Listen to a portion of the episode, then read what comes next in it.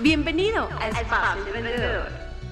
Un espacio para hablar de emprendimiento con emprendedores. Mi nombre es David de Jesús de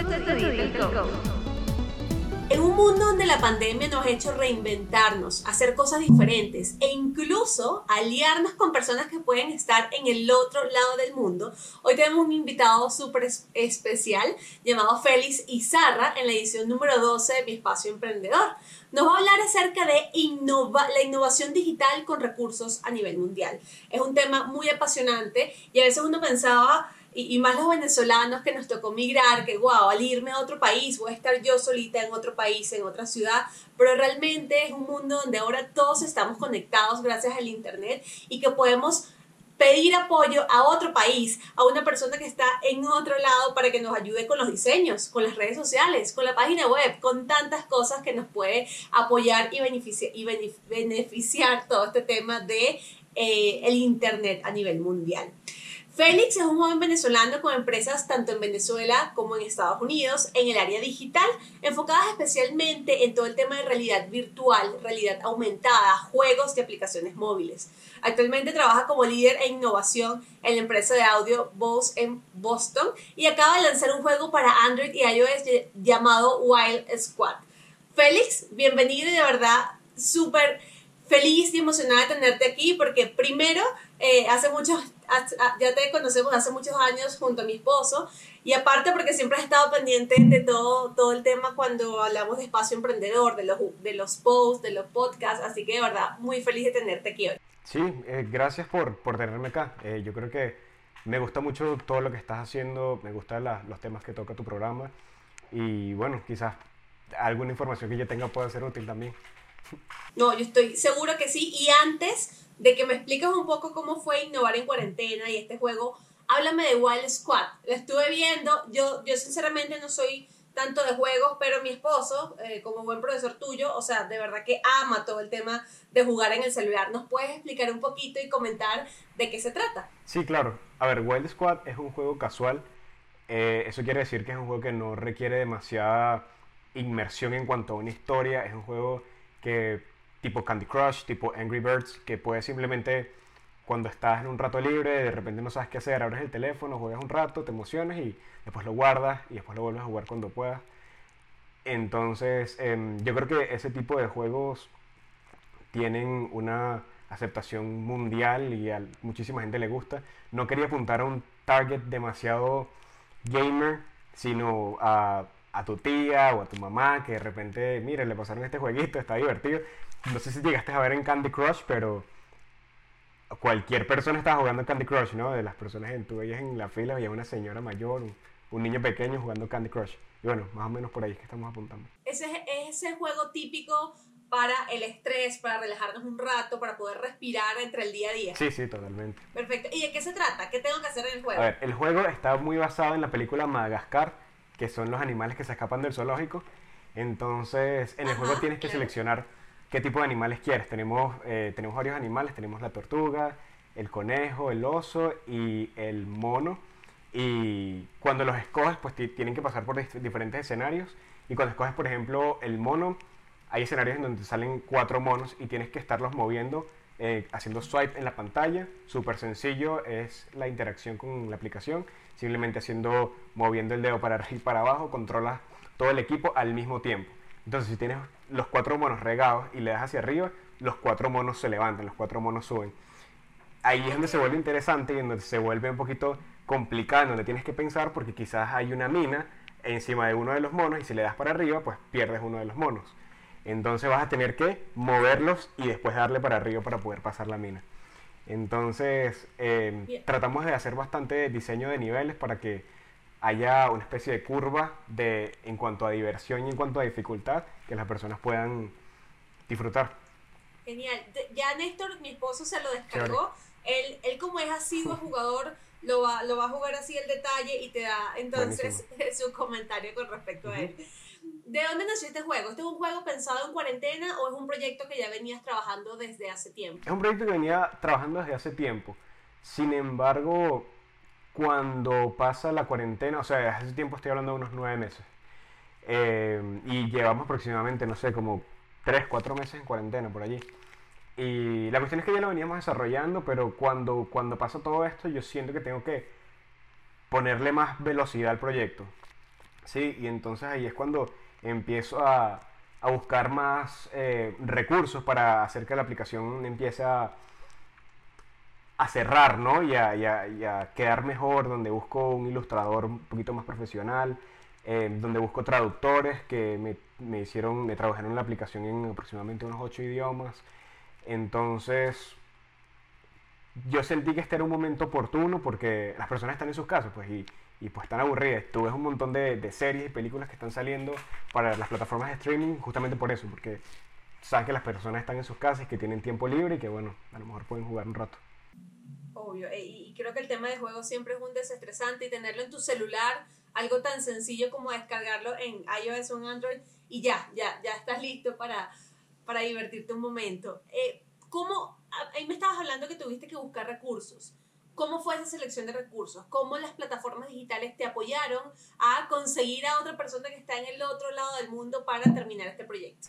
Sí, bueno, en realidad usé varias. Eh, depende de lo que estaba buscando.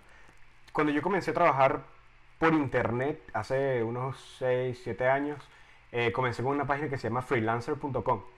Y allí las personas colocan proyectos desde necesito que me corten la grama de mi casa hasta necesito que me hagan un, una plataforma web de educación en línea.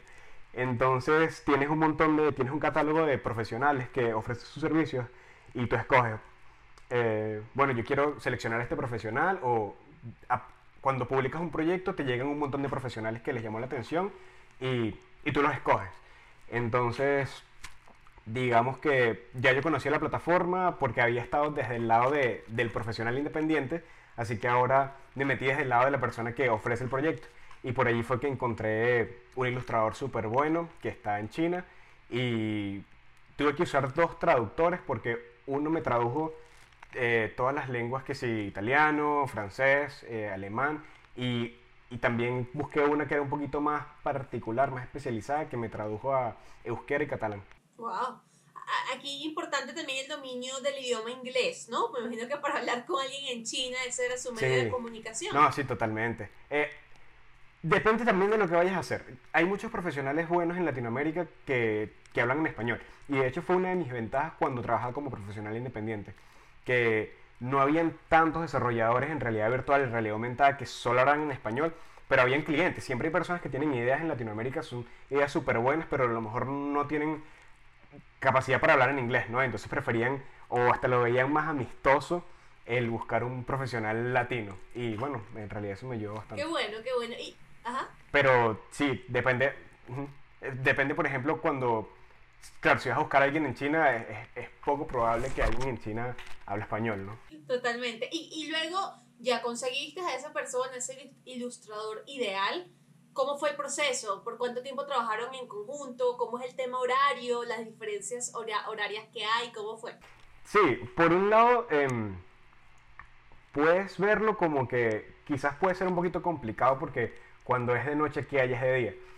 Por otro lado, viendo el vaso medio lleno, puedes sentir que el proyecto está avanzando a pesar de que los desarrolladores estén durmiendo. Y, y eso es algo que me gustaba mucho. Cuando me despertaba tenía progresos y tenía avances de, de mi ilustración y, y eso al final sientes que el proyecto sigue como que está consecuente, como que está marchando, aunque sea de noche, aunque sea de día. Así que eso fue algo que me gustó mucho. Y bueno, eh, pues sí, totalmente. Eh, y, y pues bueno, en realidad, en cuanto al manejo del proyecto, fue bien estándar. Igual como si trabajaras con un latino, eh, normalmente se paga por fases, normalmente este ilustrador te da varios avances sobre lo que va haciendo. Y lo importante de, trabajar remota, remotamente con personas es que trabajes de la mano con ellos, ¿no? Eh, uno de, de los problemas que tuve trabajando remotamente cuando yo era profesional era que me dejaban el proyecto y después el cliente venía al mes y que mira cómo quedó. Y eh, obviamente era, era un desastre porque a lo mejor no era lo que él esperaba, no era lo que él quería. No es que fuera malo, sino que quizás no era lo que él tenía en mente.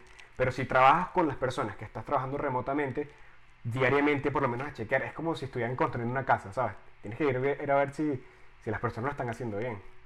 Es importante. ¿Y utilizabas alguna metodología tipo Scrum o alguna metodología de Project Manager o simplemente hacías estatus diarios? ¿Cómo lo manejabas ese tema de acompañar al freelance o a la persona que te estaba apoyando en el proyecto? Eso depende mucho de lo que te vaya a hacer este profesional. Por ejemplo, con mi equipo de desarrolladores, em, obviamente tenemos una metodología un poquito más estricta con sprints y con, con entregables y con em, más planificación. Pero, por ejemplo, para un traductor, pues simplemente ellos lo que requieren es una hoja de cálculo donde te diga, mira, estos son los idiomas que necesito y estas son las 300 palabras y ellos te lo devuelven como en dos días. Entonces, como que es un poquito más eh, directo, más rápido. ¿Y cuál fue el reto? ¿Qué fue lo más complicado? O sea, ya sabemos las ventajas que me lo has dicho. El tema de trabajar 24 horas me parece un éxito porque tú eh, en tus horas laborales, en el día estabas trabajando y mientras dormía otra persona trabajaba también y me, imagino que se avanzó mucho más rápido el proyecto. Pero ¿qué desventajas o qué retos conseguiste en el camino? Bueno, em, yo creo que, por ejemplo, para sacar un juego es un proceso bien iterativo y no sabes si realmente va a gustar. Yo creo que, eh, sí, o sea, eh, recientemente fue que sacamos la aplicación hace una semana y uno va por fases, ¿no? Pero al final tienes un mercado bastante saturado de aplicaciones y uno, bueno, espera que haga, un buen trabajo en cuanto a marketing. Yo creo que todavía el proyecto no se ha cerrado en absoluto porque siempre hay más que puedes hacer, ¿no? Siempre lo puedes mejorar, siempre, eh, sobre todo el trabajo de marketing es un área para mí que no conozco demasiado, que estoy aprendiendo un montón y pues yo siento que eso va a ser uno de los retos más grandes. Ahí yo te puedo ayudar en lo que ese es el, todo el tema de... Y, y, a veces uno a veces uno piensa que marketing, bueno, es, es, igual para todo, pero cuando hablamos de una aplicación móvil hay plataformas específicas para eso, tenemos que tener una tecnología específica para hacerle seguimiento, entonces hay muchas cositas interesantes que se pueden hacer. Y hablando de ese tema, ¿por qué un juego? Porque, porque aquí a veces uno piensa que emprender es, o hacer un proyecto nuevo es los típicos cupcakes, ahorita que todo el mundo está haciendo mascarillas, ¿no? O tapabocas. ¿Por qué un juego? ¿De dónde surgió esa idea? Bueno, yo siempre he estado cercano a los juegos. Eh, de hecho, cuando yo estaba en la universidad, tenía la competencia más grande de desarrolladores de videojuegos en, Venezuela, que era en, uno de los eventos de la central. Y también participé como organizador de... Esa era la competencia más grande, pero también había un evento que era muchísimo más grande, que era el Global Game Jam, que es anualmente eh, y tuve la, la... O sea, he participado allí durante ya unos ocho años, creo, seguidos, pero uno de esos años fui organizador allí en Venezuela y como que siempre he estado, a pesar de que no, no quiero ser un desarrollador de videojuegos, eh, siempre he estado como que en el área, me gusta, o sea, quiero ser un poquito, no quiero encasillarme en, un título, ¿no? Quiero hacer muchas más cosas, pero yo sentí que quería hacer un juego, quería, siempre lo había querido eh, y tener así sea un producto bien cerrado, bien bonito para presentar con las ideas y toda la experiencia que había estado acumulando durante varios años trabajando para clientes y, y sentí que, que bueno, que estaría cool hacer un juego. También tengo un bebé y me pareció que estaría cool que lo probara, entonces quizás eso fue una de las motivaciones. Obviamente, e, eso siempre te cambia tu perspectiva de vida y, y, tus motivaciones, como lo dices. ¿Y eres jugador? O sea, eh, ¿realmente te apasiona a nivel de desarrollo tecnológico, nuevas tecnologías, o te apasiona jugarlo? ¿O las dos? Sí, o sea, sí me gusta jugar juegos. Sin embargo, no soy tan dedicado, no soy ningún profesional. Em, pero lo que sí me apasiona es cómo la tecnología va creciendo tan rápido y justamente como mencionaste, yo trabajo en innovación en, en Bose, las personas que hacen estos audífonos.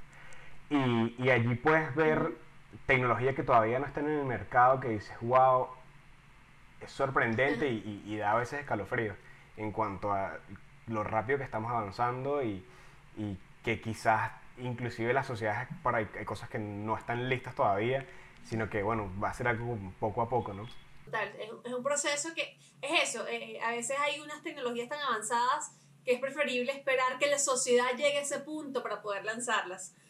Ahí, yo creo que muchos que nos apasionamos por algo, eh, alguien que le gusta leer, wow, me gusta leer, algún día quisiera hacer un libro, alguien que quisiera hacer una aplicación.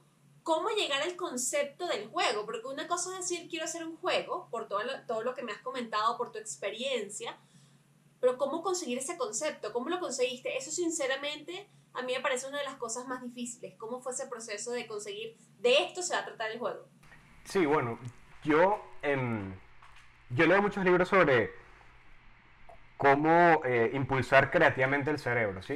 Y una de las cosas que más me gustó que leí en uno de estos libros es que muchas personas creen que la creatividad viene de, de una hoja en blanco que tú dices, bueno, aquí voy a escribir la mejor idea que, que, que nadie ha tenido.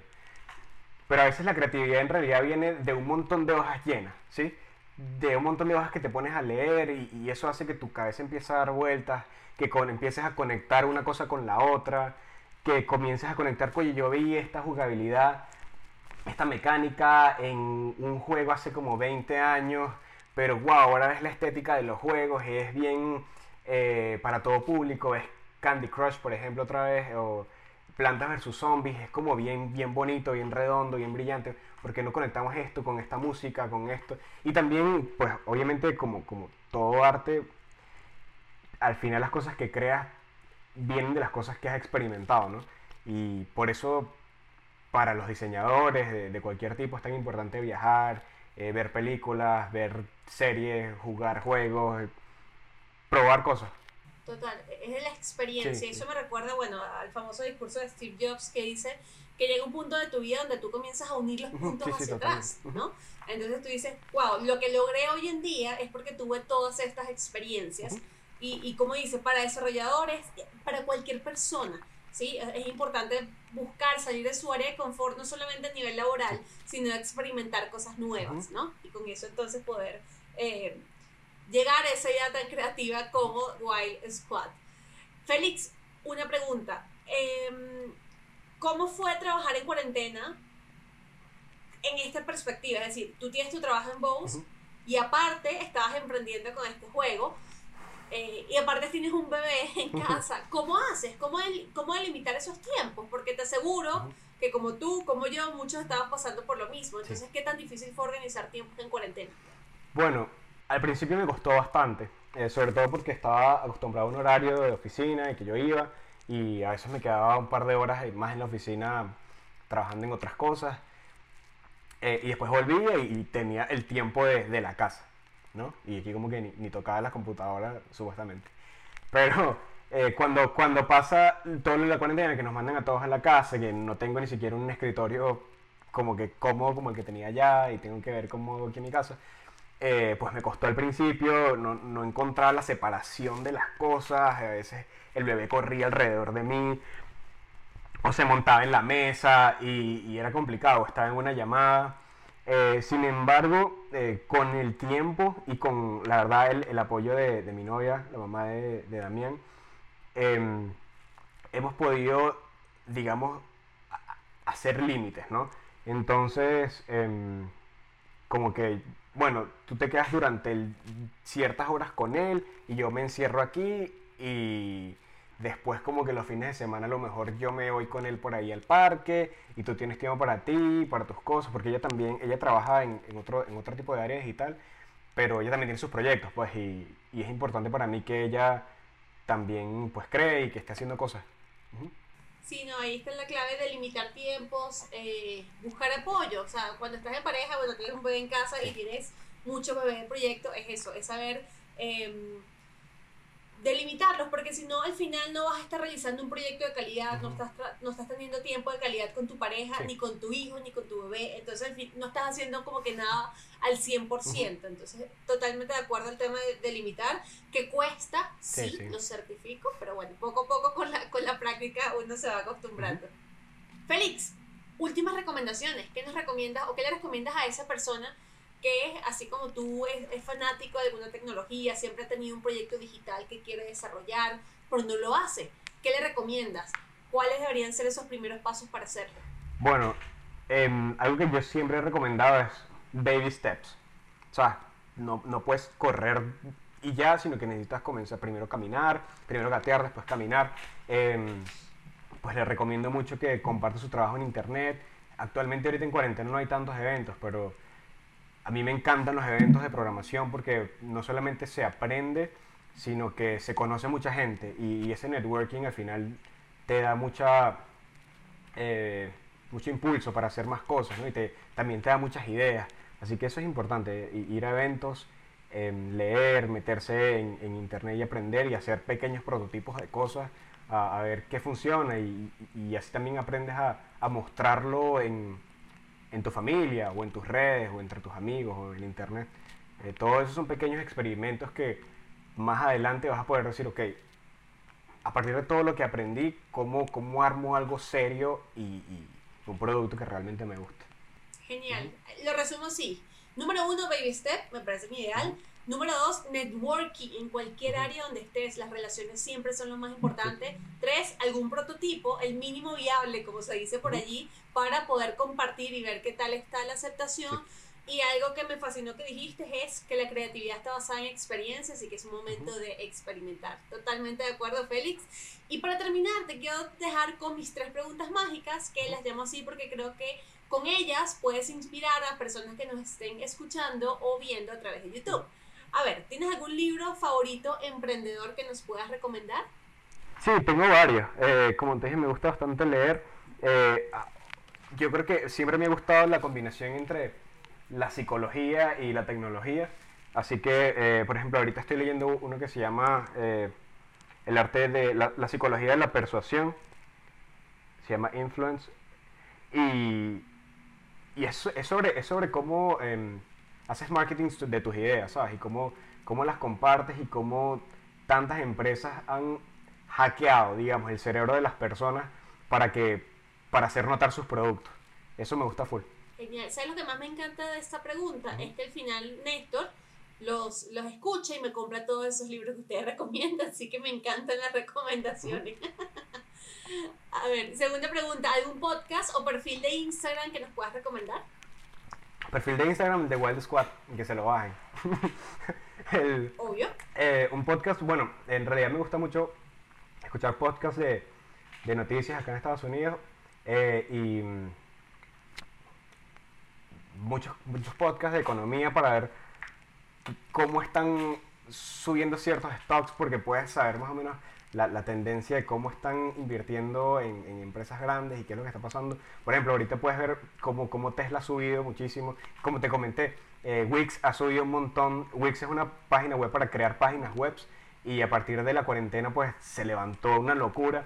Entonces tú sabes que por allí van eh, los gustos ahorita. Ahorita mucha gente quiere emprender quiere hacer cosas y, es una buena manera para poder ver y entender las tendencias ¿no? de lo que está ocurriendo.